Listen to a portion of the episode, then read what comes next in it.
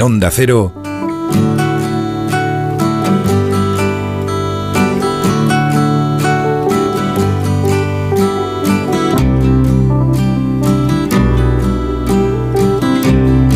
Por fin.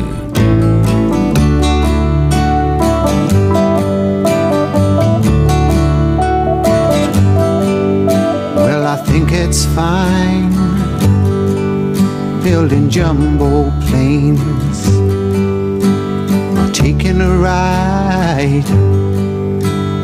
cosmic train.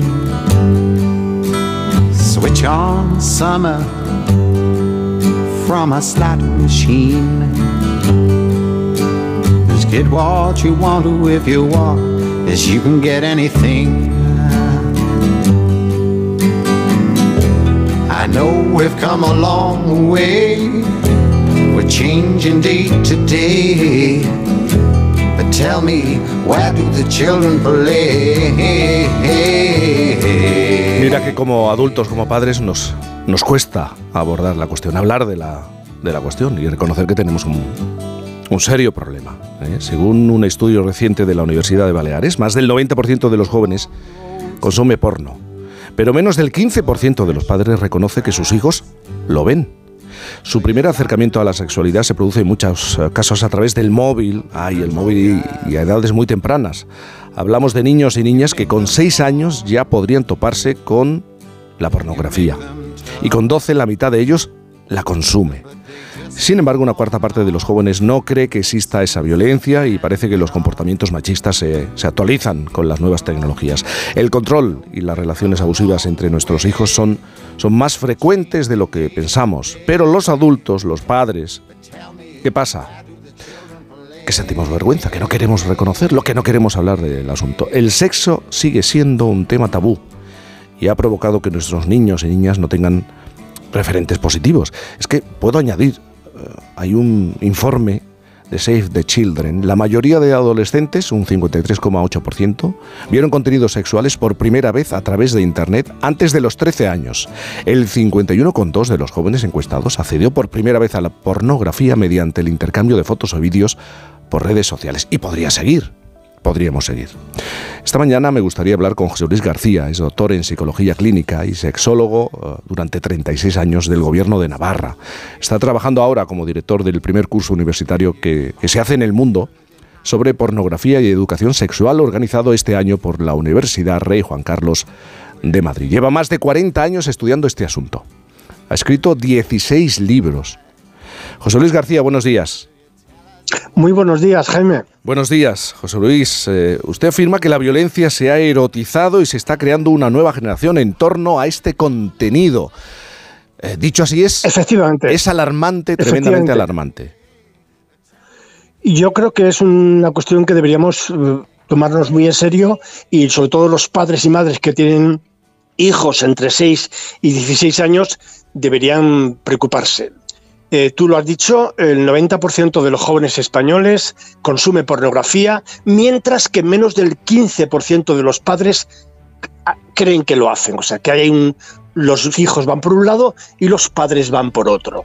Uh -huh. Cualquier niño que tenga un móvil con acceso a Internet se va a topar con el porno, sí o sí. Y el porno que ven nuestros menores en Internet tiene diferentes dosis de violencia. Por consiguiente, un niño o una niña se excitan viendo cómo un actor maltrata a una actriz, eso se masturba con esa imagen y eso, según muchos estudios, digamos, eh, queda eh, asociado y eh, probablemente la, la próxima práctica sexual que tenga, pues va a tratar de emularlo. Date cuenta que según ese estudio que acabas de citar tú, antes de los 20 años, el 25% de los jóvenes españoles ha visto entre 1.000 y 5.000 horas de porno. Repito, entre 1.000 y 5.000 horas de porno de carácter violento, excitados y masturbándose, sintiendo placer. Y el placer sexual sabemos que es el mayor reforzador de la conducta natural, de la conducta humana. Por tanto, eh, el problema es muy serio. El porno tiene un poder adictivo superior a la cocaína y además es gratis. Se puede consumir en cualquier situación, en cualquier momento y de forma anónima. Tenemos un problema. Claro, si hablamos de cuándo empiezan a acceder a este tipo de contenidos, inmediatamente lo tenemos que relacionar con el uso de los dispositivos, de los de, la tecnología. Eh, y, estamos ya acercándonos a, a los seis años, cuando empiezan a acceder los chavales, los niños a los seis años, porque eh, pues le dejamos el teléfono móvil, ¿no? O la tablet a, un niño de seis años, empieza a jugar, a, buscar juegos, pero a lo mejor se deriva a una página de, pornografía. Claro, claro, eh, seguro, seguro que la encuentra. Además, los niños de esos 6 años, según el informe que habéis citado, acceden al porno a través del, del móvil de su padre o de su madre, que también consume porno. El 93% de los adultos ha consumido pornografía a lo largo de su vida. Eh, y por tanto, eh, se va a topar, mira, eh, cuando yo era niño buscaba la palabra sexo o teta eh, en una enciclopedia, en una revista. Ahora cualquier niño pone en, en Google tetas, que lo hagan nuestros oyentes en este momento. Y le salen millones de películas de porno de carácter violento, muchas de ellas. el último informe del Senado francés nos decía el 90% de las películas que se consumen en Internet son violentas. Y no es una violencia ficticia, no, no, es una violencia real. Y estamos, lamentablemente, estamos eh, dejando que nuestros niños y nuestras niñas se eduquen en el porno de un aspecto de su vida fundamental que va a tener mucha importancia en su futuro afectivo y sexual. Porque no hemos aprendido. En manos del porno la educación sexual de nuestros niños y niñas. Y eso eh, tiene muchos costes. Yo hablo de una generación de niños y niñas pornográficos que se han educado en el porno sin educación sexual y eso tiene muchas consecuencias. Por ejemplo, la adicción. Vamos a tener niños y niñas con un comportamiento adictivo, muy activos sexualmente sin importar la orientación sexual, violentos en sus prácticas sexuales, sin utilizar condones, porque el condón no existe en las películas pornográficas, teniendo problemas con su pareja, porque un chico que consuma mucho porno no le va a pedir a su novia hablando de la pornografía heterosexual, ¿eh? ciertas prácticas porque a lo mejor le dice que no. Y entonces, ¿qué hace? Pues va a buscar eh, esa práctica con una prostituta. Eh, es también una forma de una manera de fomentar la prostitución. Por consiguiente, eh, esto que estamos comentando tiene unas implicaciones extraordinarias y repito, los padres y los educadores tienen que decidir en este momento eh, quién educa a tus hijos, el porno o tú. No hay otra. No hay otra, porque el, contenido sexual interesa a todos los niños y a todas las niñas. Y más tarde o más temprano van a buscar esas respuestas necesarias e inevitables que se hacen todos los niños y todas las niñas. Pero José Luis, una cosa, porque eh, el panorama que estás dibujando, entonces esta generación de padres a la que yo pertenezco, tampoco hemos avanzado ni evolucionado tanto como pensábamos, porque nos seguimos resistiendo a hablar de sexo con nuestros hijos, incluso seguimos sintiendo vergüenza, eh, como la, sentían nuestros padres, ahora abuelos de 80 o, o 70 años. Sí, sí, clarísimamente. Es decir, de generación en generación, desde hace miles de años, lamentablemente seguimos transmitiendo a nuestros hijos que de ese tema no hay que hablar. Y es un error, porque la sexualidad es un, interesa a todo el mundo. El deseo sexual está presente en, en, toda nuestra vida y es un motivador de la conducta muy importante porque hay razones biológicas la naturaleza ha previsto que tengamos deseo sexual y además nos da el placer sexual para que tengamos prácticas sexuales y tengamos muchos hijos y eh, la especie continúe. Hay un mandato biológico inevitable y eso los niños también eh, lo tienen en su cerebro eh, más primario. Entonces, yo creo que la sexualidad es una dimensión positiva de la vida que tiene que ver con el placer, el bienestar, la empatía, la ternura, el afecto, siempre que se dé en un mutuo acuerdo. No podemos permitir, repito, que nuestros niños y nuestras niñas tengan como referente la violencia sexual, claro. porque eso tiene efectos muy negativos. estamos viendo manadas, estamos viendo informes de, los, de la Fiscalía Española de incrementos extraordinarios de la violencia entre menores y de la violencia sexual. Señores, mm, tendríamos que reflexionar muy seriamente ¿Qué futuro sexual y afectivo queremos para nuestros menores? Claro. O el porno o tú. No hay otra, no hay otra. Es que una cuestión fundamental, eh, la violencia se ha erotizado, ¿no? Se, se ha convertido en algo atractivo, o que puede ser atractivo para estos chavales. Efectivamente, ahí está, eh, ahí está el peligro. Eh, si, repito, un chico está viendo mil, dos mil, cinco mil horas de porno donde un actor maltrata, excitado a una mujer excitada y el que está viendo eso se excita y tiene placer masturbándose, bueno, eso es un refuerzo eh, eh, natural muy importante. Y va a intentar repetir luego, porque los neurocientíficos hablan de neuroplasticidad cerebral. Cuanto más eh, contenidos de esa naturaleza tenemos, más importancia le damos y más queremos repetirlo. Vamos a tender a repetir eso que nos excita. Y, y, bueno, estamos viendo niñas de 13, 14 años con lesiones anales muy importantes porque él, el chico, obsesionado en tener una penetración anal porque en el porno es lo normal, lo habitual y las, la actriz disfruta mucho. Pero Fíjate, es una José Luis. barbaridad tener, tener una, mm, un comportamiento sexual a los 12, 13, 14 años porque hay que estar preparados, hay que tener con- conocimientos, hay que tener... Y y no, no se puede eh, repetir y copiar lo que ven. Claro. Isabel, Hay dos Por cosas. tanto, si no hay una formación específica en este tema, los chavales y las chavalas van a hacer lo que ven. ¿Y qué es lo que ven? Lo que ven en las películas porno. No hay otra. Desde luego. Eh, de hecho, el, el 012 en la Comunidad de Madrid ya, ya ha denunciado el hecho de que cada vez reciben más llamadas de, de violencia de género en adolescentes. O sea, que el dato se contrasta. Eh, José Luis, has dicho una cosa que a mí me parece clave. Es que ellos quieren eh, transmitir, etcétera, etcétera. Es verdad que, que en, en estas generaciones, como, como tú la llamas, todavía existe esta creencia de que hay que delegar en él el hecho del de, eh, comienzo de la relación sexual. Es decir, el peso del de, eh, el hombre en este caso, o, de, o, de, o, del chico, o el adolescente, eh, ellas siguen pensando que ellos saben hacerlo. Es decir, que ellas Sí, no, sí. no, no tienen la, la, la autoridad sobre su cuerpo. Y que ellos o sobre deben dar cómo, el primer paso. Claro, cómo empezar una Sí. relación sexual. Es decir, no, ellos, ellos ya saben, entonces yo me dejo que... eh, esto no se educa, no se cuenta, no se dice. Claro, eh, el porno lo que hace es recoger los mitos y los estereotipos culturales.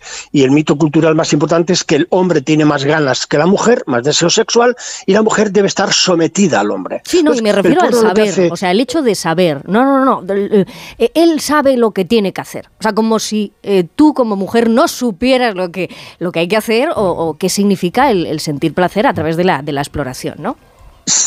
Claro, pero si una mujer nadie le ha explicado eso, pues, pues no lo sabe. Se va a fiar de lo que le diga su novio, eh, o su compañero o su O su pareja. Entonces, hay unos valores culturales que efectivamente suponen que el hombre tiene más ganas y es el que sabe. Es el que tiene que tomar la iniciativa y es el que eh, tiene, digamos, el privilegio del placer.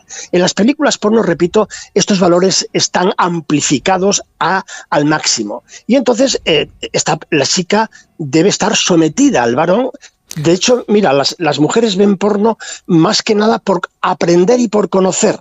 Por Los chicos ven porno todavía. más por la descarga, digamos, orgásmica, ¿no? Entonces, ahí, ahí sí hay una diferencia que las chicas les gustaría aprender porque no saben, porque uh -huh. la presión del grupo es fundamental, es, es brutal, la presión del grupo, sobre todo en redes sociales, que, está, que estamos teniendo mm, problemas muy serios, pues por ejemplo con el abuso sexual, que os sugiero que un día lo abordéis, porque es un tema realmente preocupante, el abuso sexual a menores, eh, y que tiene que ver con, evidentemente, el porno. Una, mm, un género muy importante de pornografía son las, el incesto. Pero uh, millones de películas eh, que tienen que ver con las relaciones sexuales en la familia y con unos títulos absolutamente brutales y terribles. ¿no? Entonces, Luis. ver también películas de esa naturaleza tiene pues, sus, sus, consecuencias, es decir, erotizamos la relación sexual con los niños. Eso no se puede sostener. ¿no? José Luis, eh, al final estamos hablando de una actualización de, de ciertos valores machistas eh, y, y, de otro tipo, ¿no? Se, se, están actualizando en las nuevas generaciones.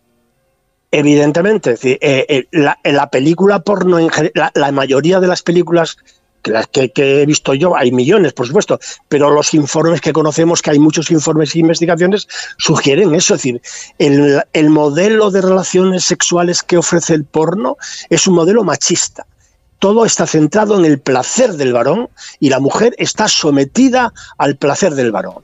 Es más, el hombre es el que toma la iniciativa, es decir, en, las películas porno. Yo no he visto ninguna película porno en, la cual el hombre no consiga su objetivo, que es penetrar a la mujer por la boca, por el ano y por la vagina. Ese es el objetivo que, mm, digamos, obsesionado en ello y la mujer al final se presta a ese juego. Y eso se propone como modelo. Y los chavales lo repiten, lo tratan de imitar con consecuencias brutales también. Entonces, deberíamos ofrecerle un modelo alternativo. Señores, o le informamos a nuestros hijos o ellos buscarán la información fuera. Que cada padre y cada madre que me está escuchando ahora recuerde cómo aprendió sexo él o ella y cómo lo aprenden ahora. El cambio es brutal. Internet ha cambiado las reglas del juego. Eh, el acceso a estos contenidos es gratis cualquier niño, cualquier niña puede acceder a ello. Y se va a sentir excitado porque tenemos un mecanismo biológico genéticamente programado.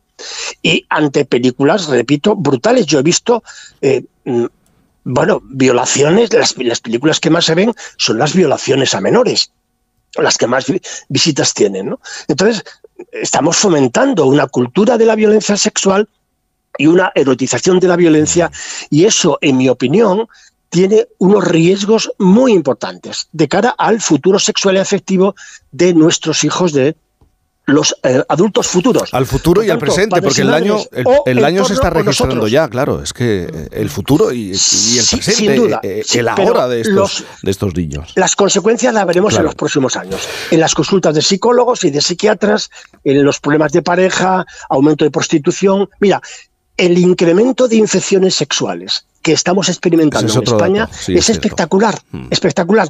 ¿Por qué? Bueno, por muchas razones, pero entre otras porque los modelos educativos de nuestros menores no, no incluyen el, condón. Es decir, en, en, películas porno excepcionales hay el condón, el resto ninguno. Entonces, ¿qué le estamos diciendo a nuestros chavales? Que es muy normal tener placer y disfrutar mucho sin condón. Mm. Por tanto, eh, es un comportamiento muy irresponsable.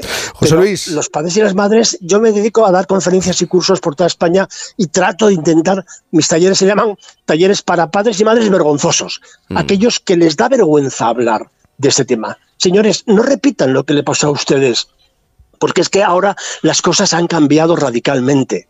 Ahora el, cualquier dispositivo electrónico tiene porno. El, los algoritmos van a buscar a los videojuegos, en las redes sociales hay porno a punta pala. Eh, y, los padres y las madres, bueno, pues eh, se asustan y no hacen nada. No debería haber ningún menor en, eh, en, Instagram o en TikTok, no debería haber, de verdad. Es muy serio esto, porque mm, los riesgos de muy diferentes tipos que tienen que ver con la salud mental pues, pues muchos chicos están sucumbiendo a ello. Mm.